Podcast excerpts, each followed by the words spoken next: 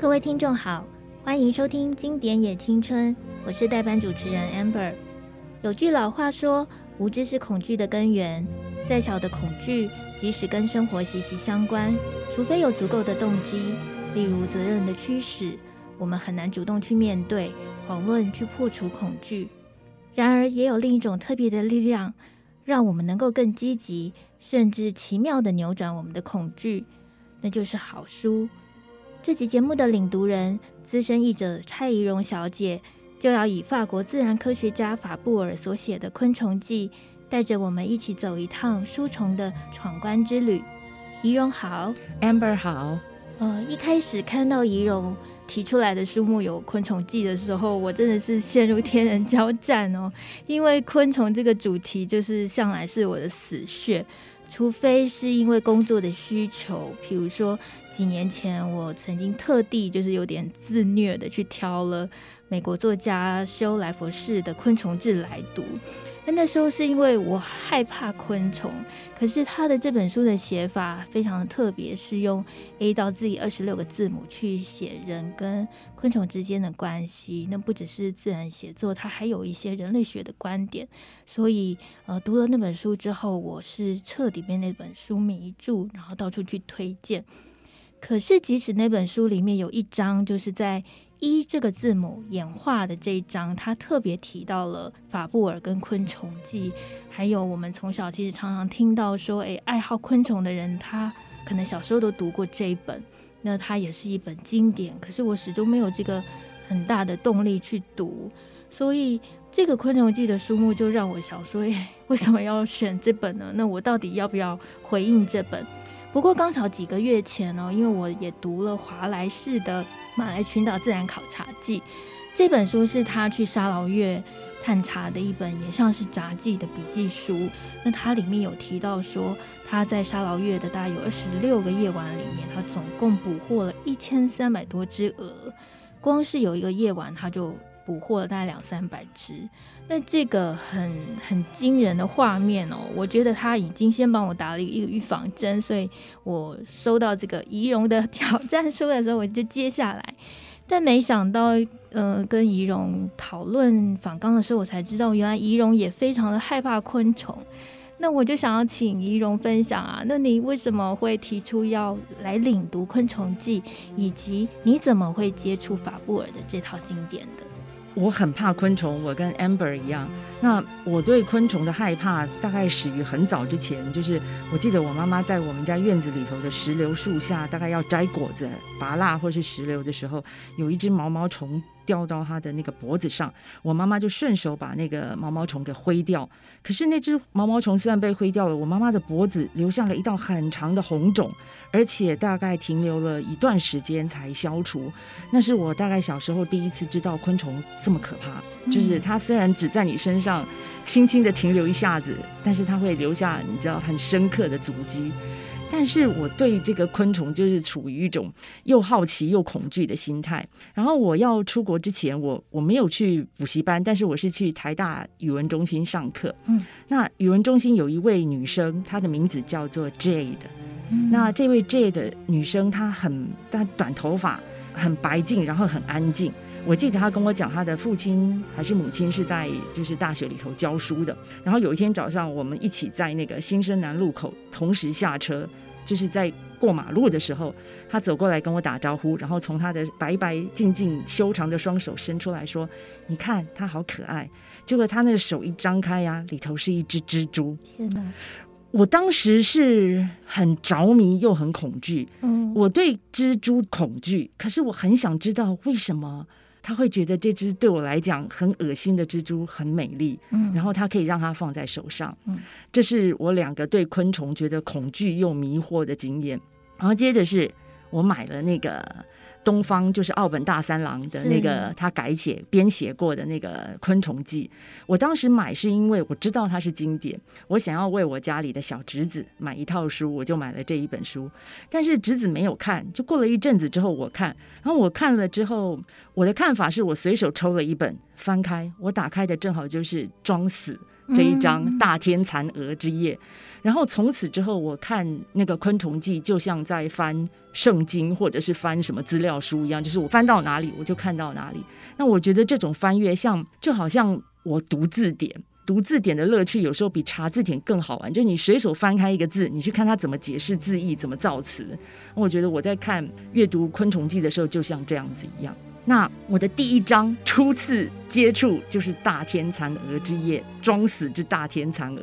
然后我永远不会忘记我在阅读的时候的那种激动跟恐惧，因为我怕昆虫啊，但我忍不住又读下去，因为那天晚上入夜了，大家都要准备睡觉了，然后那个法布尔的小儿子。保尔，他就突然之间在隔壁的房子乒乒乓乓推桌子敲椅子，然后就叫着说：“大家叫爸爸，大家来看！”因为他在房间里头发现了数十只巴掌大的那个大天蚕蛾在那边飞来飞去。然后他是从你知道，那大天蚕蛾在那个法布尔他们居住的那附近是凤毛麟角，几乎看不见的，嗯、但是他却飞越了两公里以上的距离，然后千里迢迢的。飞进的那个小房间，在当时，在法布尔做这个记录的当时是没有性费洛蒙这个名词的，或者这个认识的，但当时还没出现。可是再也没有人，我觉得再也没有人，包括性费洛蒙被发表出来的那篇论文，我觉得都没有人能够说得比法布尔更震撼，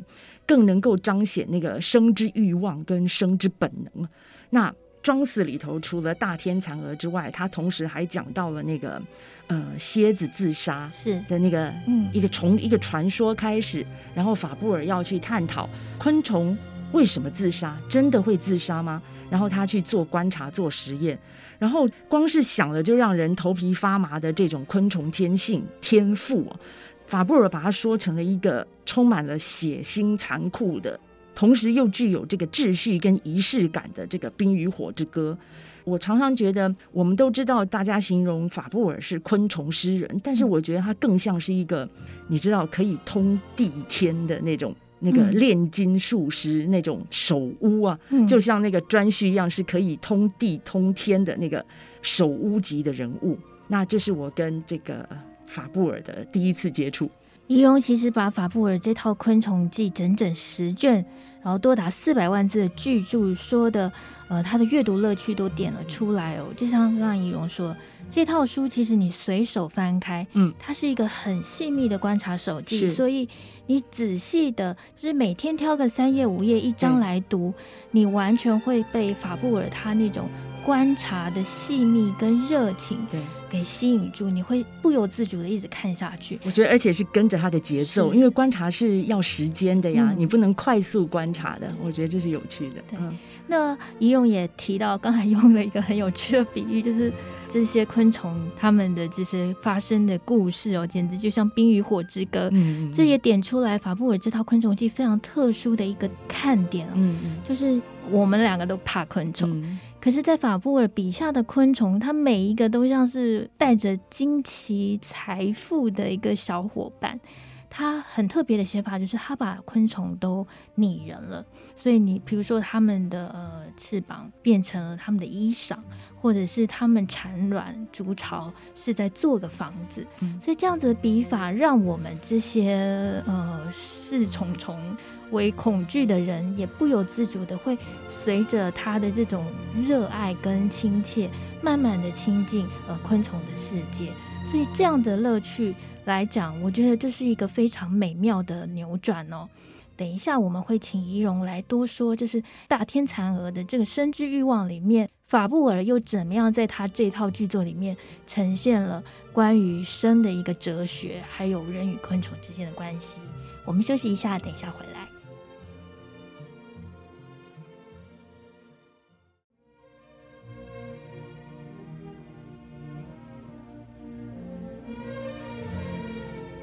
欢迎回到经典也青春，我是代班主持人 Amber。今天的领读人是资深译者蔡怡蓉小姐，为我们领读昆虫观察的经典法布尔的《昆虫记》。在上半段的节目，我们提到仪容哦，怕虫的人为什么呃喜欢上读这一套法布尔的《昆虫记》？那我觉得在仪容的经验里面，他提到一件事情让我印象深刻哦，就是毛毛虫掉到母亲的皮肤上，留下了一道痕迹。我觉得法布尔的《昆虫记》给予我们这些怕虫之人的这个 shock，就是这种印象也很像是哦，就是。你一翻开这套书，你会不由自主的，它就是会在你的阅读的乐趣经验上留下一个很精彩的一个印痕。接下来，我们就请仪容分享哦，当初启蒙他爱上法布尔《昆虫记》的大天蚕蛾之夜，这个非常惊悚但是美丽的夜晚。好的，呃，那一天是一八九三年的五月六号。那那天早上，法布尔的工作室有一只这个母的大天蚕蛾，这个破茧而出。那法布尔就把它关进了一个金属的中型网罩，这个金钟罩里头。那当天晚上就飞来了这个四十只的公鹅，倾门踏户。那法布尔的儿子。很惊吓，然后他就裸着上身奔窜，撞翻了桌椅。他形容他说：“爸爸，快来！这些公鹅像鸟一样大 哦，我的头都 头皮发麻，像鸟一样大的大天蚕蛾。”那后来我们知道，那个大天蚕蛾就是呃像手指一样大，嗯，然后那个翅膀上有四个像眼睛一样的那个图案，然后它们的像天鹅绒一样长着毛毛茸茸的那个那个翅膀。你想想看，有这么大的这个蝶在黑暗的房间里头喷。串，而且他们在黑暗中蛾影幢幢，然后就扑向蜡烛的火光，嗯、然后去擦到这对父子的脸啊、身体。哦，我觉得我现在讲的鸡皮疙瘩都起来，因为那个小儿子说像是蝙蝠洞里头的蝙蝠，然后因为你知道心情激动，激动，对，或者是有什么恶魔在里头，然后就骚动起来了。那我觉得这实在不是一点点恐怖，但是。你想想看，是什么造成了这些大天蚕蛾长征两公里以上，在没有灯光、没有 GPS 的情况之下，就飞到了这个母鹅的楼台下，只为了赶紧的，几乎是朝生暮死的这个生命结束之前，完成他们唯一的繁衍后代的任务。那法布尔跟我们一样好奇，但是他他用接下来的。几年，甚至这先是八天，嗯，每到八点跟十点，八点到十点之间，他就观察到，当时就是南法，你知道五月是南法风最大的时候。我去南法的时候，正好就是五月，嗯，我搭车到那个雅尔去，就是梵谷的住精神病的地方去，那个风大到你真的是你走路都走不大稳。所以我对他的这个叙述，我真的是我可以体验到大天蚕蛾有多么的辛苦，而且它要飞进这个屋里头是。险阻重重的那个屋子在梧桐树中间，然后两边有这个丁香跟蔷薇路，还有松树跟山柏。那八天有一百五十多只的大天蚕蛾飞过来。他怎么知道雌蛾在这里？然后这个法布尔就先是从这个视觉、听觉，然后慢慢排除这些可能，最后认为可能是嗅觉。但是各种干扰也没有办法阻止他。法布尔还把那个大天蚕蛾的触须跟它的胸毛剪掉。那果真被剪掉触角的跟这个啊、胸毛的天蚕蛾，很少人能够回来。那到底母蛾是透过什么方式传送了一个这么强烈的爱的讯息出去？然后那个讯息是化学药品或者是这个强风暴雨都没有办法阻挡的。那无论如何，大天蚕蛾们不辞劳苦的飞过来。但是在这段观察当中，有一点我觉得我真的心里为之激荡不已，就是灯光扮演了一个很强大的干扰作用。是，这个雄蛾。朝生暮死，可是他为了爱，千里迢迢闯过黑暗而来。但是只有灯光烛火可以让他，可以阻止他去求爱。那。他说：“这个烛光会让这个雄鹅心神不宁啊，然后他就弃母鹅于不顾，去奔向烛火。哦，我的天哪！这个母鹅是生殖之必须，但是这个灯光才是雄鹅心中的白月光啊，是真爱来着。这个是比性的冲动跟繁衍的本能更强大的东西，这叫诱惑啊。我们都知道飞蛾扑火，都知道小说里都会形容这个飞蛾扑火来形容爱的这个盲目跟痴心。可是对我来说，这些都是你知道。”搔不到痒处的，就是形容词而已。直到法布尔的大天蚕之夜，这个飞蛾扑火跟诱惑的关系，才就是精确的来说，就是跟不可抗拒的诱惑的关系，才血肉清晰起来。我觉得这个海伦凯勒三重苦，他的苦是不是一般人可以体会的？但我觉得，当海伦凯勒碰到水之后，他不是突然间就知道了这个觉醒跟这个知识的这个甜美。我觉得那个大天蚕蛾居然被烛光给阻挡了他的那个生之欲望跟冲动。对读者如我来讲，我觉得几乎有点像是，就是我对“飞蛾扑火”这四个字的那个认识啊，就像是那个水对海伦凯勒的那个点醒。我当然是不一样的，可是让我想到这一点。那茶带枯叶蛾的一个美丽的意外，让法布尔确实的知道，气味是在蛾的这个雄蛾之所以不辞劳苦跟路途之遥远飞过来，是这个气味占了重要原因，就是因为茶袋枯叶蛾。茶袋枯叶蛾，他把一只母的茶袋枯叶蛾放在那个金钟罩里面，然后本来金钟罩在地板上，然后他就随手把那个那天大概有什么事情要做实验，他就把那只茶袋枯叶蛾给带走了，然后就把那个金钟罩留在地上，距离窗户很近。然后飞来的公鹅居然没有飞到那只雌鹅身上，就飞到那个金钟罩。对，然后接着那个法布尔就开始做各式各样的实验，然后让那个经过那个气味摩擦过的东西留在金钟罩啊什么地方，结果屡试不爽。也就是说，那个气味留在什么地方，那个公鹅就全部往那个气味而去，恋恋不肯去。然后，爱的春药不是雌蛾本身，而是雌蛾本身散发出来的气味。嗯、然后，这个气味是即使人类就是最年轻的、还没有感官、还没有动化的人都闻不出来的。哇，这这不就是拉缸的小幻物吗？嗯，这不就是我爱你与你何干吗？我我我只不过就是爱上了那个，就是那个气味。对，这个雌蛾是被架空的，然后气味才是这个超强力春药，就是那个。我就想到伍迪·艾伦那部电影《超强力春药》，对，然后我觉得这个过程真的太吸引我了。嗯，然后这个大天还有更惨的大天蚕蛾，它是毛毛虫的时候胃口很大，但是法布尔接着就告诉我们，它成虫之后是没有嘴巴的，没有口气的，它没有口气可以吸花蜜，它想吃也吃不了。他靠小时候吃囤积的东西，他小时候当然也就是几个小时之前了。他靠小时候吃的东西囤积能量，就是毕其功于一役这样子，然后支配着他完成这个交配的大事。大功告成，他就死翘翘了。这个过程来讲，对人类来说，以人类来看是极其短促的。他有时候他说，雌天蚕蛾是早上出生，下午就会有公蛾来来来寻求配对了。所以这个大天蚕蛾的这个命运实在是太。悲怆了，他花蜜吃不着，他饮食已成追忆，男女之后就要死翘翘，生之欲望跟本能导向这样的结果，实在只能叹气跟心跳。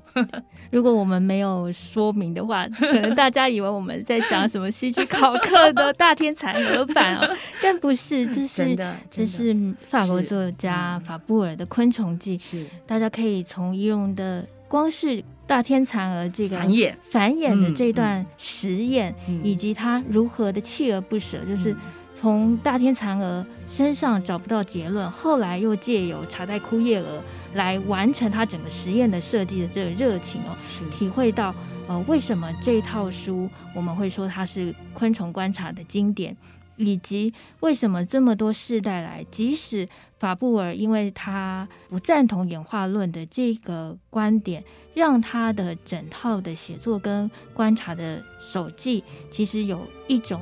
呃完全都在赞叹一个自然造物之美的这种架构底下，但是这么多世代以来，我们还是不管你喜不喜欢昆虫。你可能都会因为这套书来改变你对昆虫的观感，以及你对昆虫的感觉。嗯，非常谢谢今天的领读人蔡依荣小姐，我们下次见。